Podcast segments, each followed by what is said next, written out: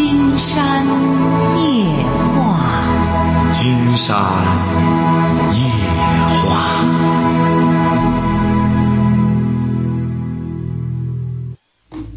晚上好，听众朋友，我是您的朋友金山，很高兴和朋友们相会在午夜。马上接我们朋友电话哈。哎，你好，金老师。哎，我们聊点什么？呃，我有有一个问题，我想我想就是请教一下。说。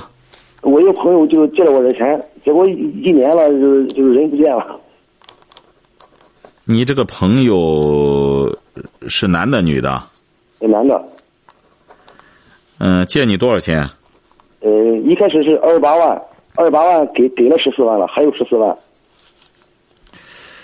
不是你这么有钱呀？说借你借你二十八万吗？不是不是，因为我们两个在九七年是就说就是朋友吧，呃，一直一一直一直到到去年，关系一直很好。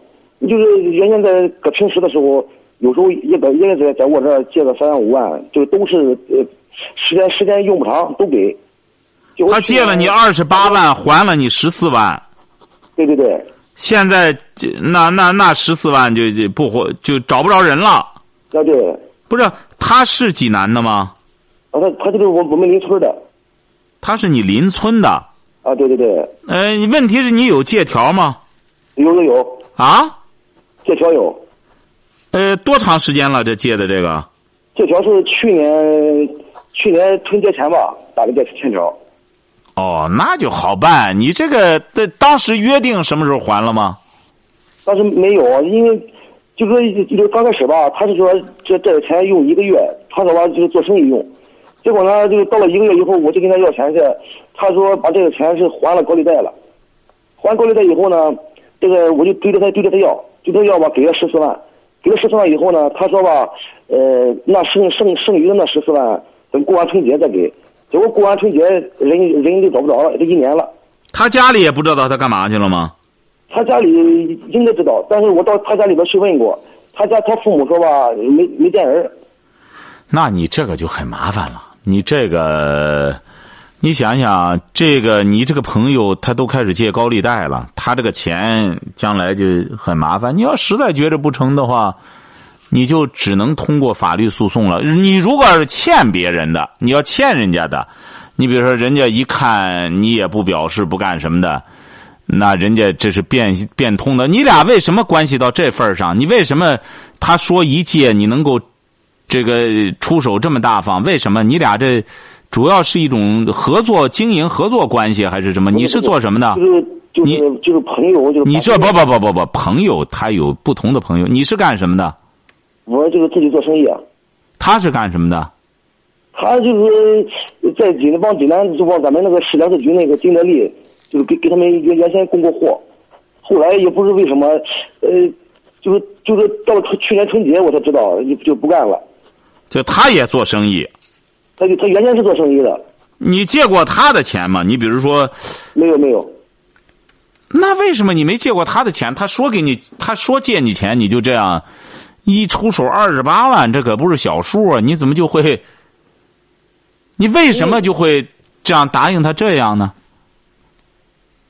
因为怎么怎么就是我们都是朋友吧，就是就是原先感情都不错，都是把兄弟，人家每过年了、中秋节了，都互相走动，关系一直很好。不是你多大了？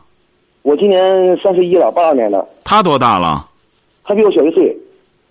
哦。那既然都是朋友，这么好的朋友，他会不会他家里也不给你个解释吗？他家里边承认，承认吧，就是说没钱，就是让我跟我这个朋友去去去要去。你说我人都找不到，我怎么跟他要呢？那你要找不到他，你打算怎么办？我就是跟就是我也就是问过律师咨咨询，我一个朋友不是不是律师嘛，啊，我咨询过他，他说吧，人找不到，你这个就是法院这个判决了，你这个执行起来也很麻烦。再说你法院下传票的话，得通知他本人，他本人都找不到传票，你怎么给他下呢？不是啊你这对呀，说的也是这样啊，但是你光咨询你这朋友律师了，你可以到法院再去咨询一下。你说那要像您这朋友这律师说的话，那如果按照您这个朋友律师说的话，这个人借别人的钱跑了之后，那就法法律也没辙了。他要弄好你一百万，你觉得这合合理吗？你觉得人一跑了之后，法院就不啊？对啊，就是一一一年了，这不今年春节心里边还还老不痛快呢。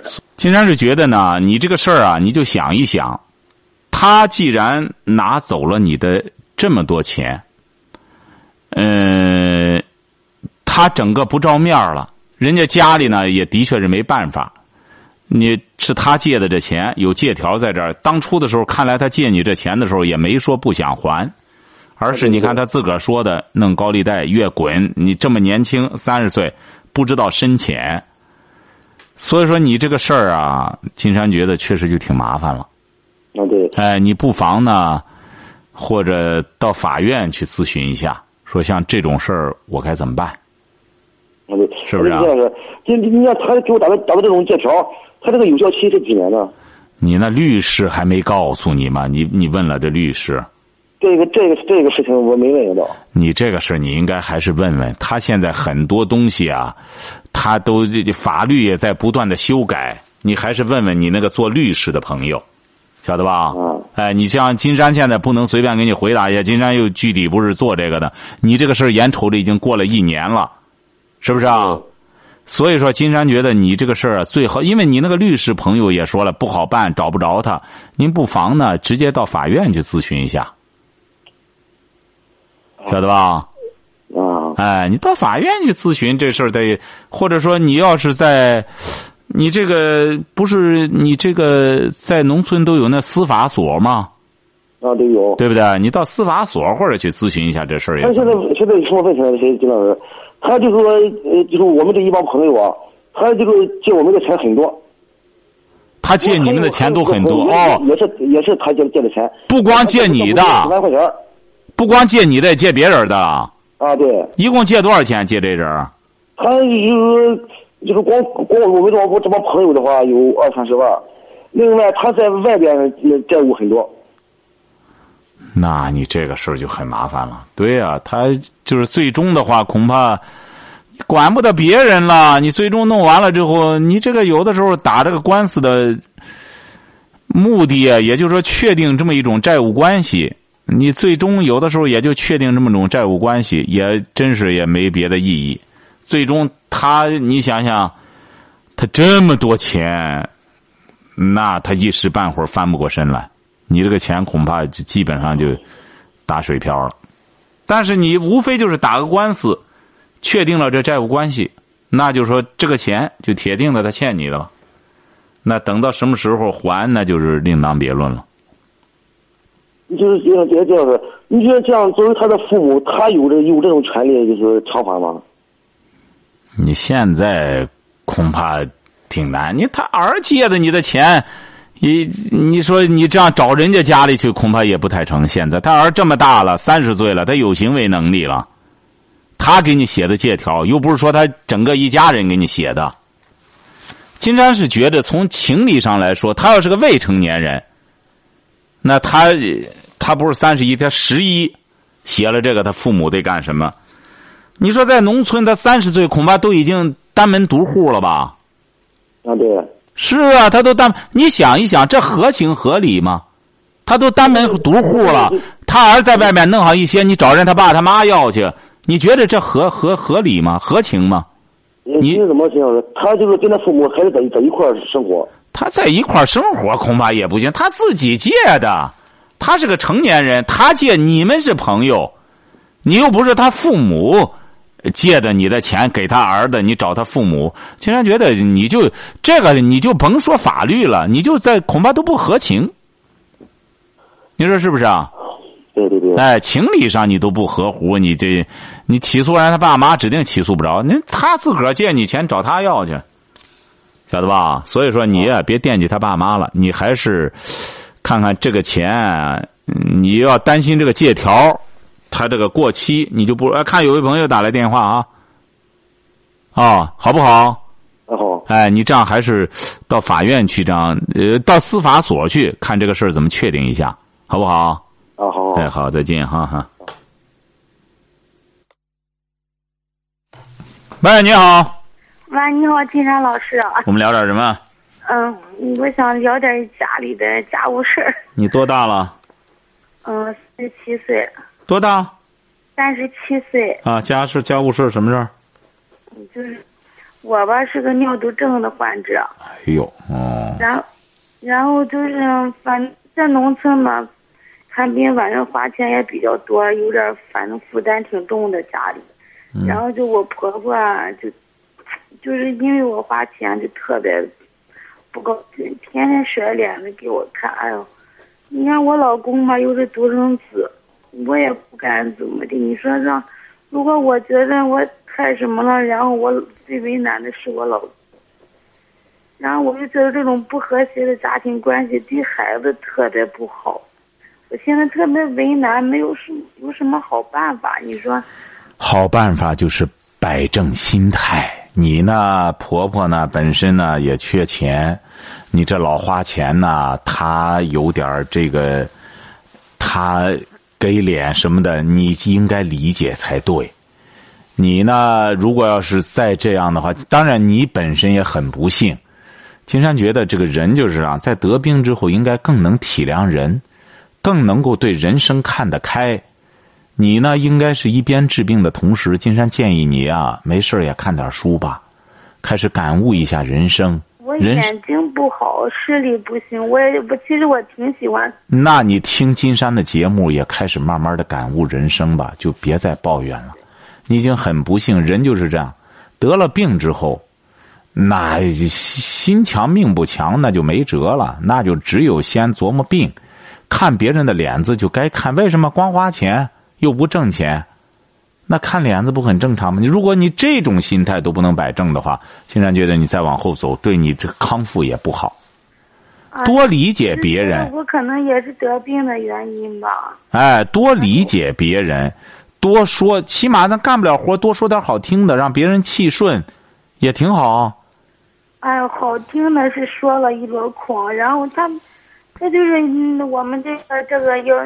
呃，我们县医院吧，就是透析的时候，然后幺二零会家里接，然后每次接他也给人家说人家司机怎么的怎么的，啊，弄得我觉得很人家与咱啥关系？你说？您瞧瞧，成啊，这位女士啊，经常告诉你哈，还是给你说这句话，你静下来悟一悟，晓得吧？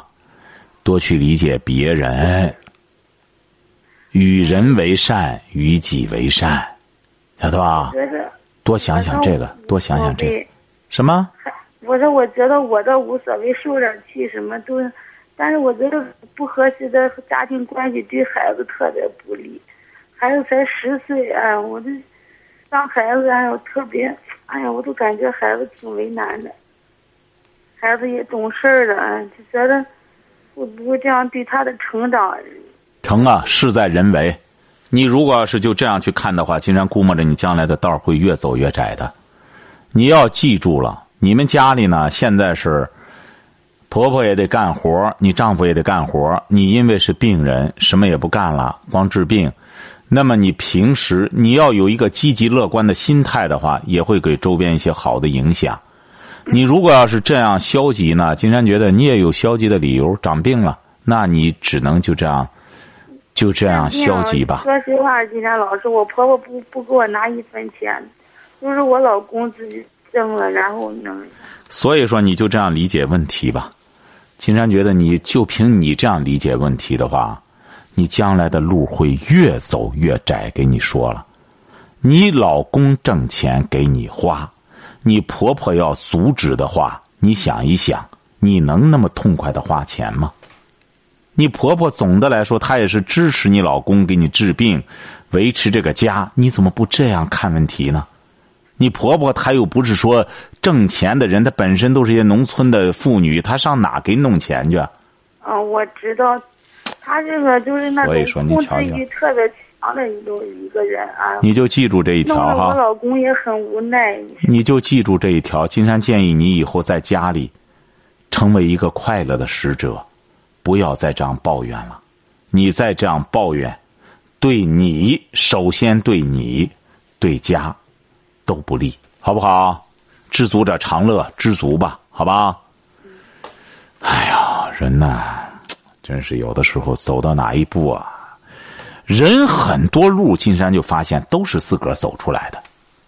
哎，就是说，这个道该怎么走，都是靠自己两只脚一步一步的走出来的。喂，你好。喂，你好，金山老师吗？哎，我们聊点什么？嗯，我想跟你说一下我们实习。你你多大了？我今年十九岁。十九岁实习？你实习什么？哦，我学的那个护理，就是护士。哦。就我觉得吧，我实习了也快一年了吧，我觉得我心里有很多委屈。哦，有什么委屈？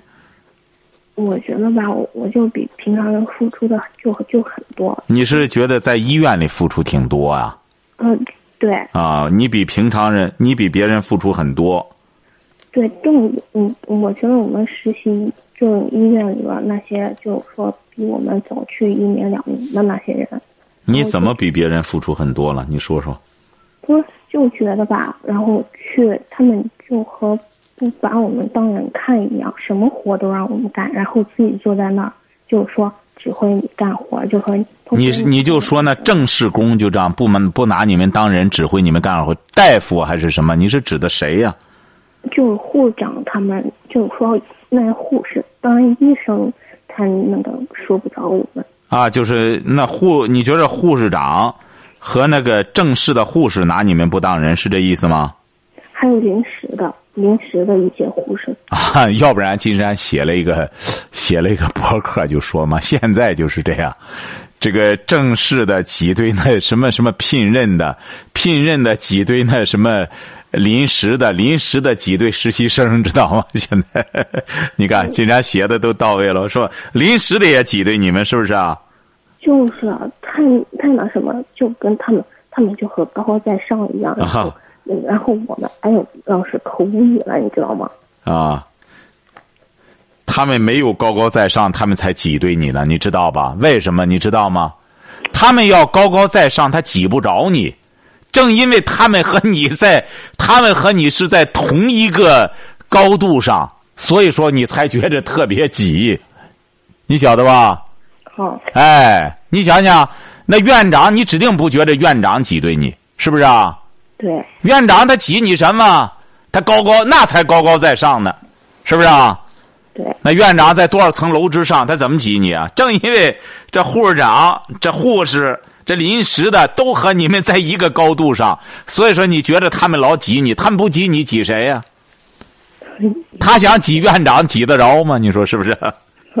哎，所以说你得明白这个道理。您说。您说为什么那教授那大夫怎么不挤兑你啊？因为他确实又在你们的高高在上了，他们挤不着你，所以说你得理解他们。按道理讲的话，你指定院长见你们，指定会很宽容。哦啊，小王啊，来实习了，挺好啊，怎么着？是不是啊？嗯。哎，反而这这这，你看你周边这些人，说白了，你得理解他们。你们才都是，你们都是在高高在上的人下面的人。所以说，你得理解他们，你们都是一个战壕里的人，相互理解，甭觉得他们怎么怎么着。再说，嗯，理解了吗？嗯。哎，好嘞，祝你工作顺利哈。谢谢啊。哎，好嘞，再见。瞧见了吗？金山分析的有道理吧？我们现在有很多这个，有很多这个年轻朋友也是这样。你不要老认为到哪个地儿之后，这个什么，哎呦，怎么怎么人别人是不是看不起我？怎么着怎么着的？看得起看不起，不在别人怎么着。你就像你到一个单位之后，那个单位的这个，如果要是那个对你特别歧视，有的人特别见了你掉脸子，这种人，足以说明他和你是在一个水平线上，他也是。说白了，吃气的，就用老百姓的话，也是吃气的。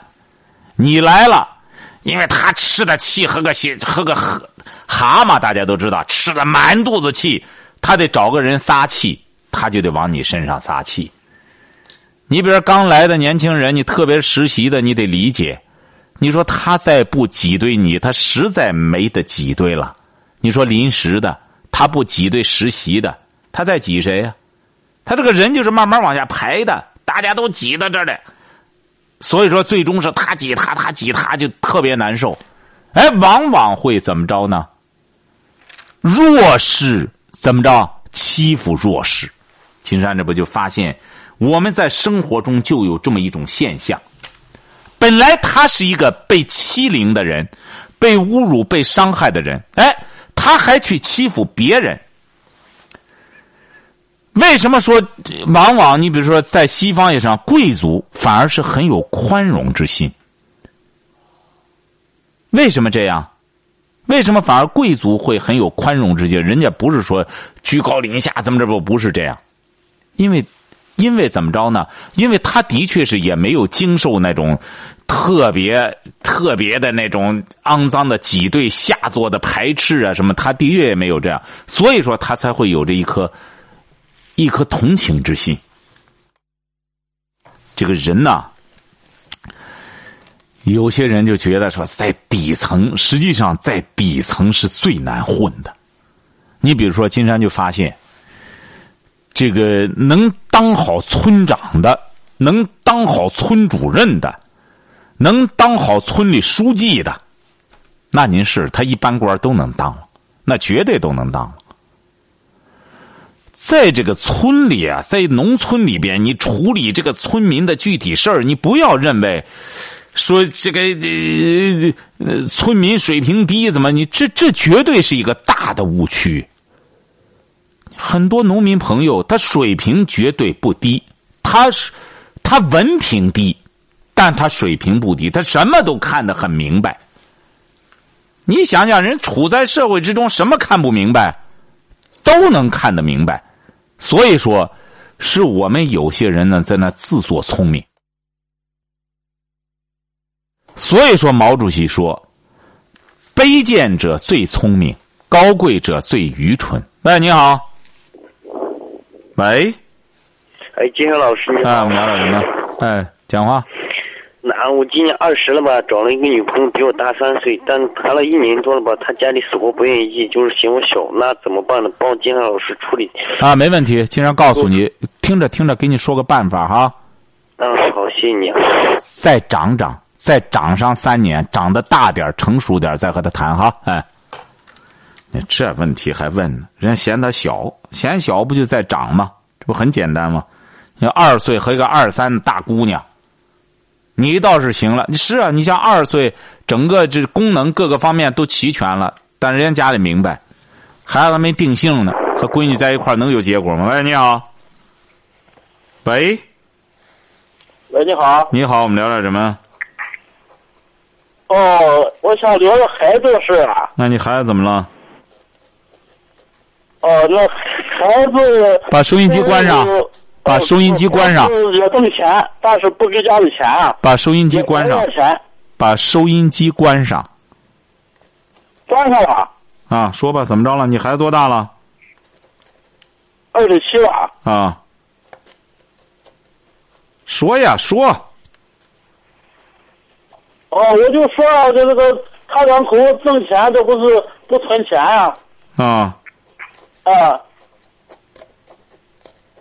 你孩子一个月挣多少钱？呃，两个人七千块钱吧。啊。结婚了吗？啊。他们结婚了吗？还没结婚。啊，还没结婚你就他还没结婚你记记住了哈，还没结婚他不可能把钱存一块儿啊，人家也不会把钱给他哈。孩子还没结婚呢，你看想的这忒远了，这是。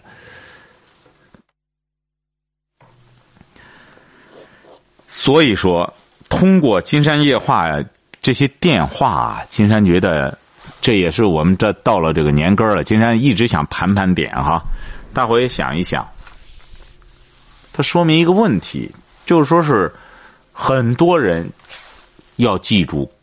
中国古代圣人造的这个词语是非常有道理的。什么叫庸人自扰？你看，庸人自扰，作茧自缚。这就是这个人，如果要是不学文化、不学知识，最终的结果就会庸人自扰，作茧自缚。没麻烦，自个儿找麻烦。您看，就说刚才这几个电话就很典型的这一点。人呢，你说，金山也讲过，说这个人在健康的时候，多做事情，多去干活，累不着。你现在很多人明白说，生命在于运动，的确是这样。人的血管就和这个，就和这个整个这个一个水路一样，流水系统一样，你经常流着。它就干净。你这个人如果总不动，他就很容易堵塞。那么人人的一生也是这样。你如果要是不断的不去不断的进取，你总是想在那里琢磨人、算计人最终的结果就会自取其辱。你看，金山写了这个几个这个微博，就谈到了哈，说你看也谈到说这个知错能改即圣贤，这是古代圣人的一句话哈，知错能改就是圣贤。可愚蠢的人怎么着呢？从来不承认有错。你看，有些人就是这样。你咱收音机前的朋友也想一想哈，你看你周边的人也是，有些人他从来不承认他有错，他就是没错，整天抱怨别人啊。实际上，古代圣人已经说了，知错能改，你就是圣贤了。可愚蠢的人从来不承认有错，那就意味着他永远成不了圣贤。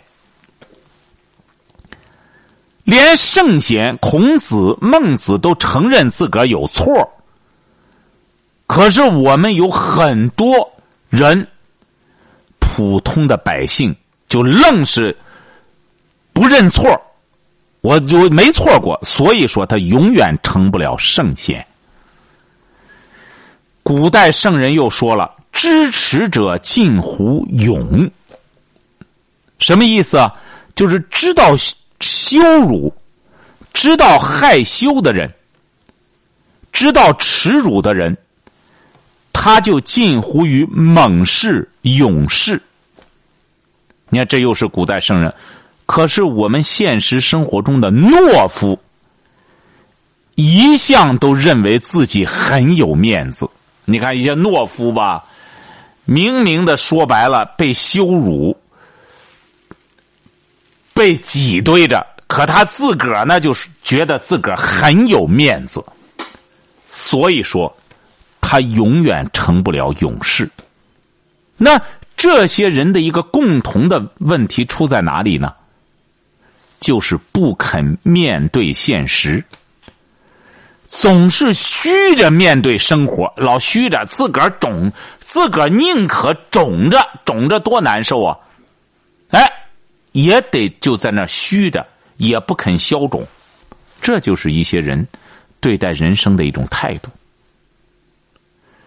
所以说，金山觉得呢，盘点今天这几个电话，你看，包括这个有些朋友，你看像刚才那位女孩女士也是这样，自个儿有病，你看，他不能就是人在病了之后，往往怎么面对生活，这也是两种态度。你看。大伙都知道刚刚去世的那个作家史铁生。史铁生原来是个运动员，他不是个作家。他是在病了之后，他开始思考人生了。他也是好像是尿毒症二十多年尿毒症，一直坐到轮椅上。他可能是因为打球啊，是怎么着，搞到这个脊脊髓了，后来就坐着瘫到床上。后来二十多年尿毒症，你看他。他就开始思考人生，思考生命。后来就以这个写作为生。他可以说百分之百的会被写入文学史。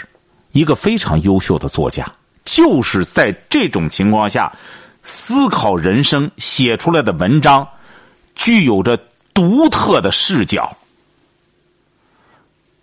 喂，你好。你好。嗯，你好啊。我们聊点什么？嗯，我想就是请教一下，就是，嗯，怎么怎么谈恋爱？怎么谈恋爱？你多大了？二十四。二十四。嗯。你是干什么的？啊，我是就是超市营业员。什么文化？初中文化。营业员儿，是不是啊？嗯。在哪里干呢？现在是在济南吗？不是在老家本地。啊，在本地，在老家本地干营业员哈。嗯。不是，金山告诉你，这个谈恋爱呀，它没有一个固定的模式。你现在想不想谈恋爱？嗯，想。为什么想呢？感觉一个人很寂寞吧，嗯。你怎么会一个人呢？你这家里也都有人。不是不是不是，就是就就是不是这个和那个就是就是夫妻的那两个人就是不一样，就是就是渴望结婚吧，反正就是。哦，你渴望结婚？你为什么渴望结婚呢？嗯，是女人，反正都要结婚的嘛。哦，是女人，就是说，你就因为自个儿是女人，就都要结婚，一直没接触过男孩吗？嗯，没有。哦，你长得什么样呢？嗯，嗯，还可以，挺秀气的，反正。挺秀气的，多高啊？嗯，一米六吧。啊，怎么秀气啊？嗯，跟谁似的？就是和杨钰莹似的吧，就是。哦，长得像杨钰莹哈。嗯。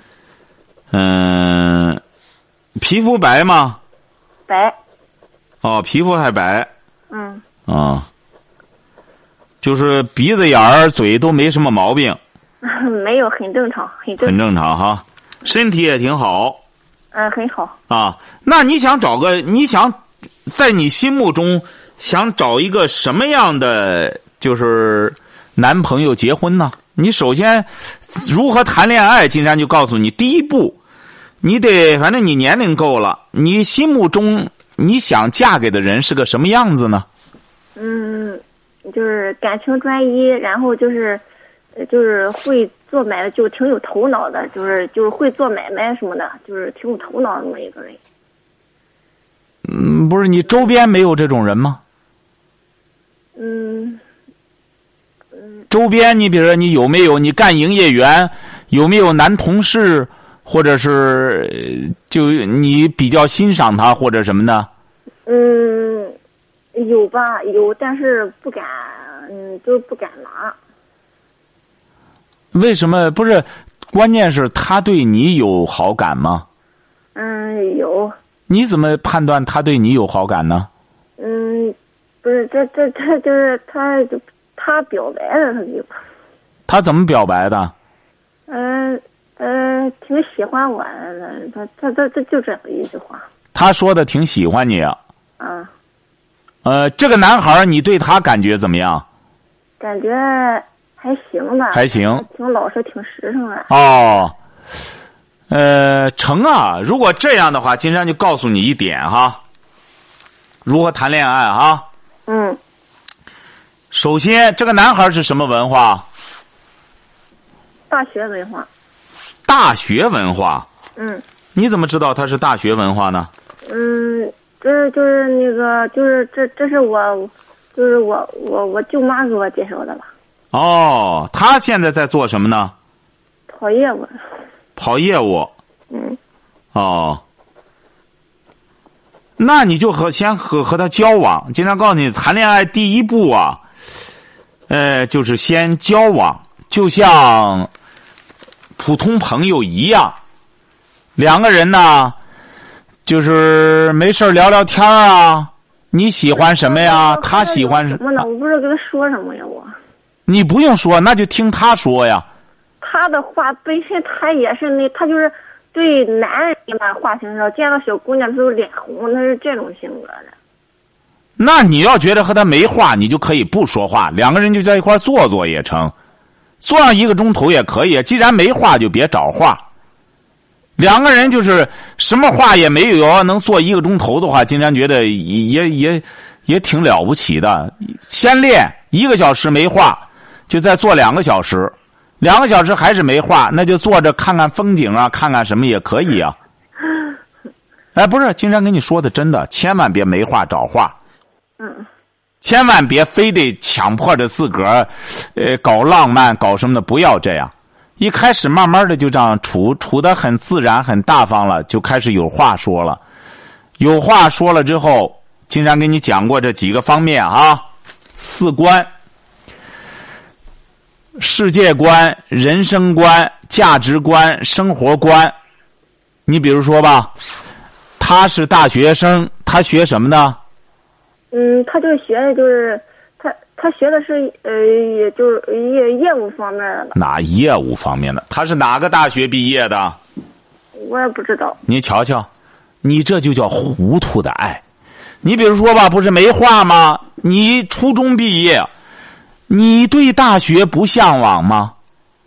我不感兴趣。啊？你不感兴趣啊？你对大学不感兴趣？嗯。你对什么感兴趣呢？我就是，哎呀，我就是，哎呀，我对什么也不感兴趣，嗯，就是。你说的，确实是实话。一个没有文化的人，他对什么都不感兴趣。越没文化，越对什么都不感兴趣。对事物感兴趣，源自于文化。为什么呢？这位小姑娘，因为她有知识，有文化。她看到天空飘云彩，她就会想起诗来，她就会想起你，比如说，啊，天上飘着一朵白云，哎，地下吹着些微风，她就会想起诗来，她就会想起一种自然现象来。而没文化的人一看飘云彩了，他就是看着过来块云彩，下雨了，他就找个地儿躲起来了，他不觉着在雨中可以有一份邂逅，一份浪漫。这就是没文化，你吃亏吃大了。所以说，你对什么都不感兴趣。你这种心态谈恋爱是非常危险的。仗着这小伙子是个新手，你要遇到两手，两下就划拉的，你找不着北，晓得吧？你打现在开始，必须得开始培养兴趣，你知道吗？嗯，对什么培养兴趣，你知道吗？不知道。你猜猜看，开始对什么培养兴趣，你才能谈恋爱？对什么？我对什么也没有兴趣。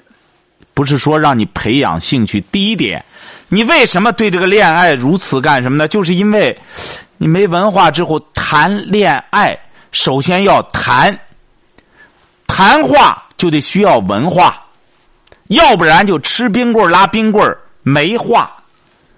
所以说谈这一关没文化，就谈不到一块儿去。为什么现在你比如说和你的很多同龄人，甚至比你小的一些女孩子，还没正经谈恋爱就吃亏吃大了，肚子先大了，话没说说多少，肚子大了，为什么呢？就是因为不会谈恋爱，光会实干，一干。还就干到点儿上了，一干就干大肚子了，所以说这是非常危险的。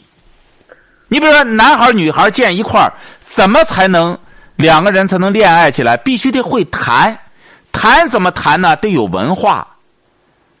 这个文化不是说非得有学历，起码是对很多事情有兴趣。你比如说吧，哎，你喜欢什么样的歌呀？你为什么喜欢他？你喜欢什么样的电影啊？喜欢什么样电视剧呀？起码是有点这种情趣。你要不然两个人见一块只能就谈，咱俩什么时候结婚啊？那你喜欢我哪儿？你这那那那就开始动手了，是不是啊？动手动脚，结果干实事了。最终的结果也也也也过去那个冲动了，回过头来一看，两个人不合适，光成了冲动了。没有心动，所以说这就是你现在很多女孩子谈恋爱的最大的弊端，就是只有冲动没有心动。冲动都完了，肚子都大了，还不知道什么感觉。你和这男朋友什么感觉？没感觉，哎，不知道，不知道他什么脾气，还不知道呢，什么脾气呢？你看这边都孩子都生出来了。所以说，你现在首先要对学习培养兴趣。晓得吧？我就是我就是就是我不愿意跟他见面，就是通电话而且，我不愿意跟他见面。啊，不愿意见面就坐在一最起了，你这样太好了，就不要见，就先别见。呃，就是我就是就是跟他面对面拿的时候，我浑我感觉恶心，就是浑身起鸡皮疙瘩。为什么呢？不是我见到所有男人都起鸡皮疙瘩，那金山不相信。你见刘德华起鸡皮疙瘩吗？我我没见过。你是不是皮肤过敏啊？你这种女孩啊，因为她没正经见过男人，你见男人，你不是起鸡皮，你是过敏，浑身他还没动你，他要一动你你就哆嗦，一哆嗦，你这是最危险的，很容易出事儿。你这，你看一见男孩，你先起起鸡皮疙瘩了，然后他再一一动你，你就浑身哆嗦，然后再一抱你，你就酥了，你整个就昏过去了，你就你就再往后的事儿你就不知道了，你这很危险的，这就说明你对异性的免疫能力没有为零。你看打针的时候做试验就是这样。青霉素一打上，哎呦红了，起疙瘩了，那这就是过敏。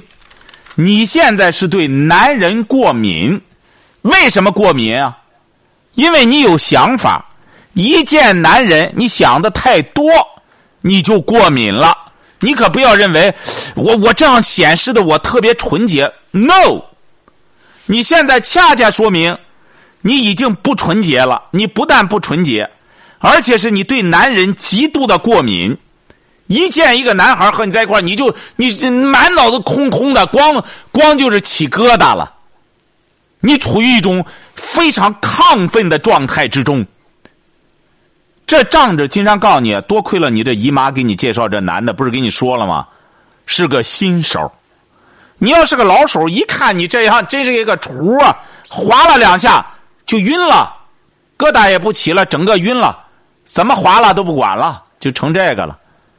所以说你现在啊，金山建议你不要急于的谈对象，先可以交朋友，然后学点文化知识。他不是大学毕业吗？就从他大学毕业开始谈起，可以问问他，你是哪个大学毕业的？他是哪个大学毕业的？我不知道，没不知道。所以说你现在是一问三不知，光在那哆嗦着起疙瘩了。所以说你这样是很危险的，不要再见面，先打打电话，先问问他是哪个大学毕业的。没事的时候呢，可以看看他的大学毕业证，晓得吧？你你也看看，这是对你的一种文化免疫。有了文化，再见了男人，他就有话了。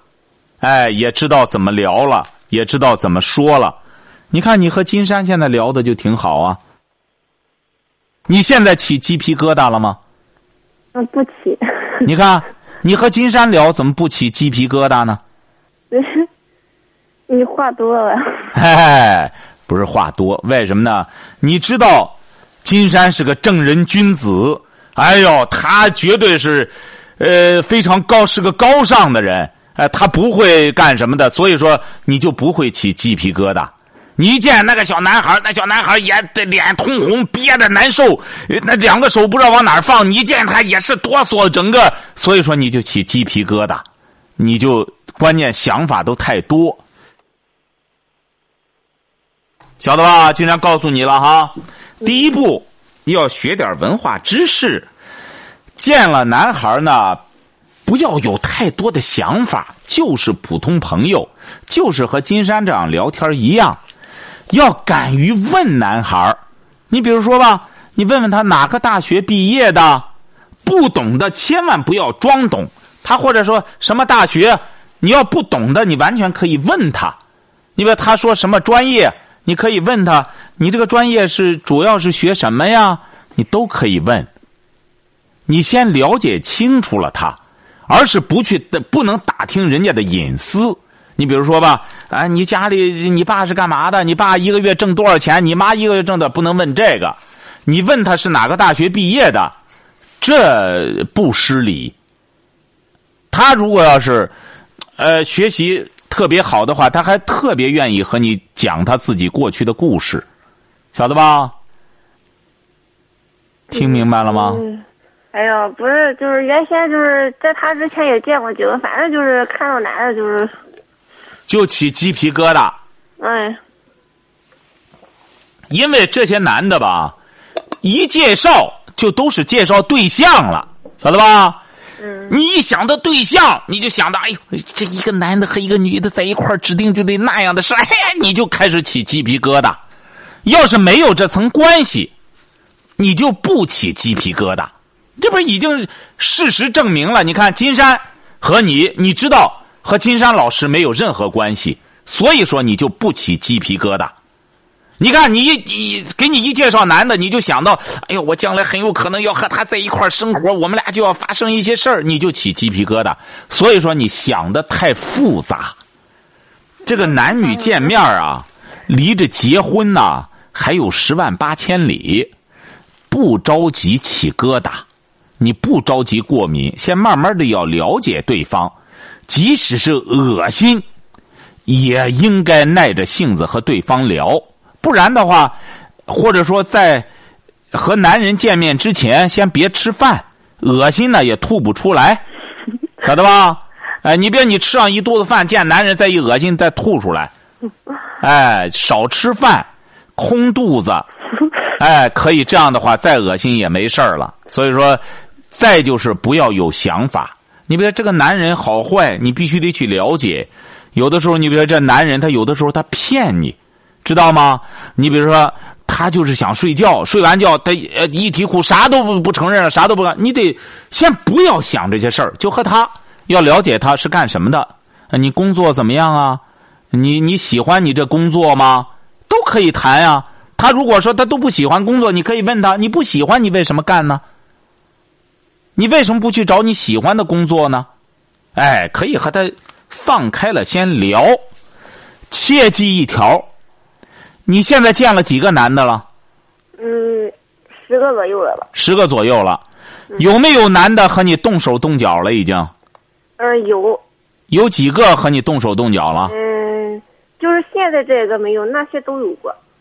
呃，都和你到什么程度啊？和你动手动脚？不是到什么程度，就是我就是说我跟他们也就是拉了最长不超过三天吧。不是，就是三天他们就和你动手动脚吗？嗯，就是他就是对我一见钟情吧，然后就是想抓我的手，就就就就就就想靠着我的肩那那样的。你千万记住了，这位小姑娘，见了你就和你动手动脚的，这不叫一见钟情，你晓得吧？这叫一见无情。他一见到你之后，他胆儿大了，他不把你放到眼里，他见了你他就想摸索你，直接奔着主题来。这叫不把你放到眼里，你晓得吧？嗯。你想想，金山给你举个例子，你喜欢哪个歌星啊？嗯。女歌星、女演员都可以，你喜欢哪一个？我不喜欢，我只喜欢李小龙吧。你要见了李小龙，你敢去摸索李小龙吗？你敢去抱李小龙吗？嗯，如果。呃，他是如果他要是这事，我肯定的会。不是你一见李小龙，你就去敢抱抱索抱他摸索他吗？不是，就是正常的拥抱吧。哎，也得正常的拥抱。你为什么不敢接着吻他，想和他结婚呢？为什么？我感恶心吗？你看，你不说实话，你不说实话，你不说实话，为什么呢？因为你觉着你配不上人家。是这个理儿吧？哎，是这个理儿。你比如说，女的演员，你别说喜欢了，你觉得哪个女的漂亮？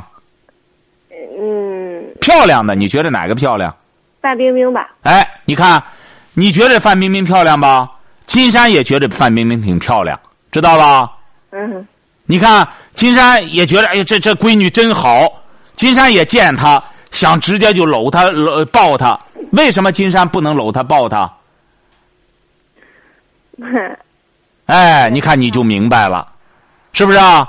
你看人范冰冰这么大腕儿，人家挣这么多钱，那金山一见他就就抱人搂人家，这成性骚扰了，你晓得吧？嗯。哎，配不上人家，明白这个道理吧？嗯，哎，你看这些男孩子见了面之后，就搂你抱你，一看就没把你放到眼里。你千万不把不要把这个当成一见钟情。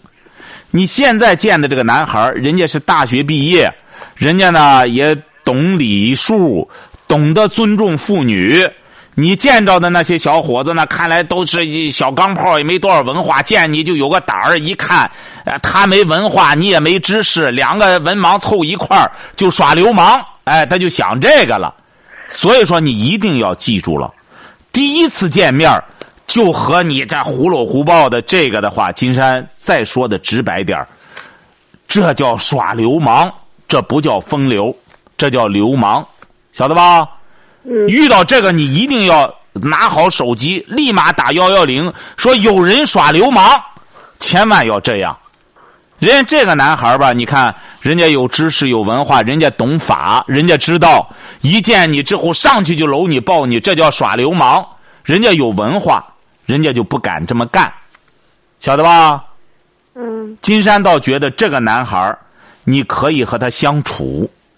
如果要是再待上一段，他上来就敢和你什么又搂又抱，你千万不要错误的理解成一见钟情，这叫耍流氓，赶快打幺幺零，晓得吧？他要是到什么时候呢？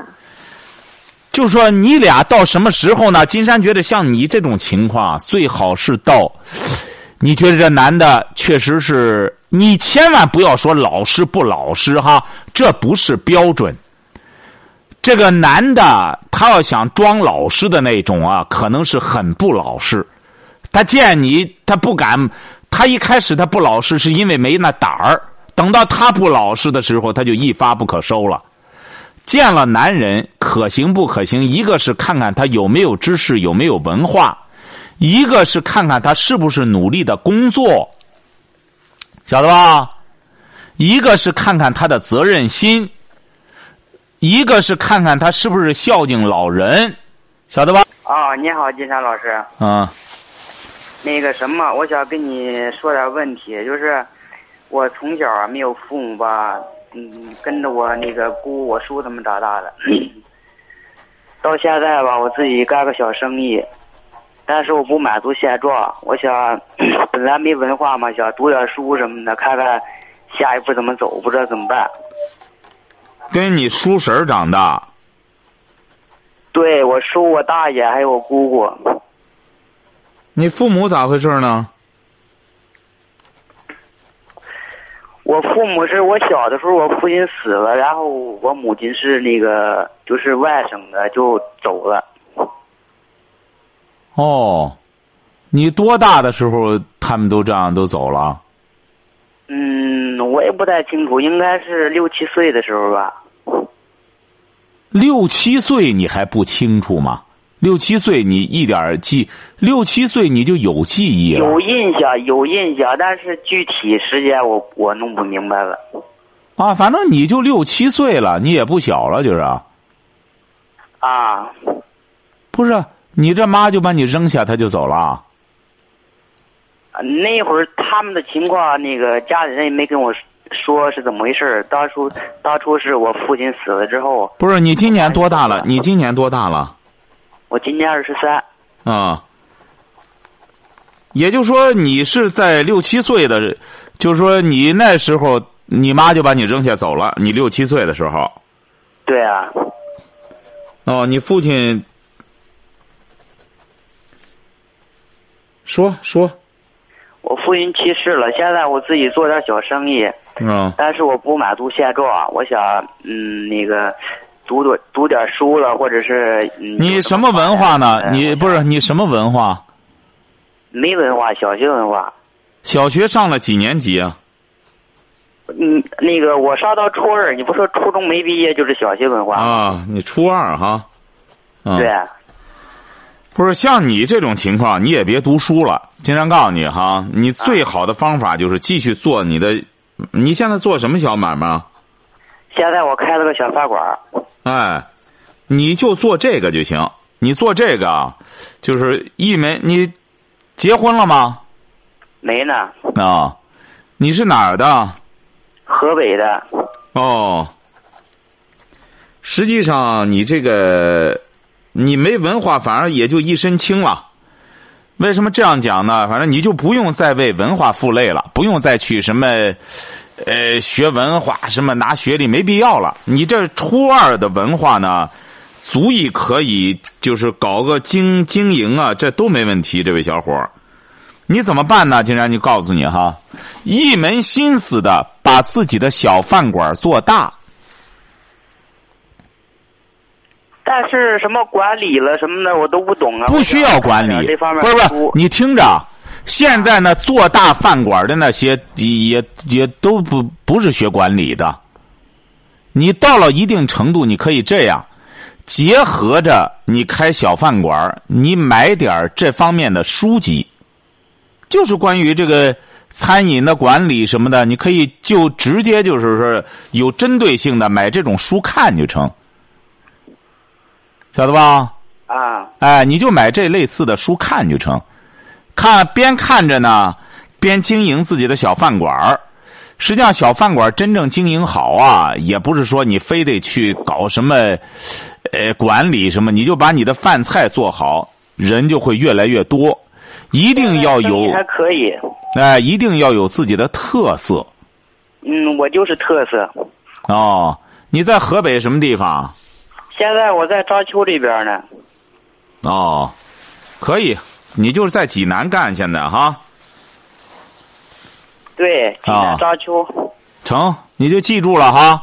呃，结合自己的这个小饭馆儿，买点餐饮方面的书籍，边看着边学着，边干就成，晓得吧？就是那个什么，我想老想改行干点别的，我嗯没法入门啊。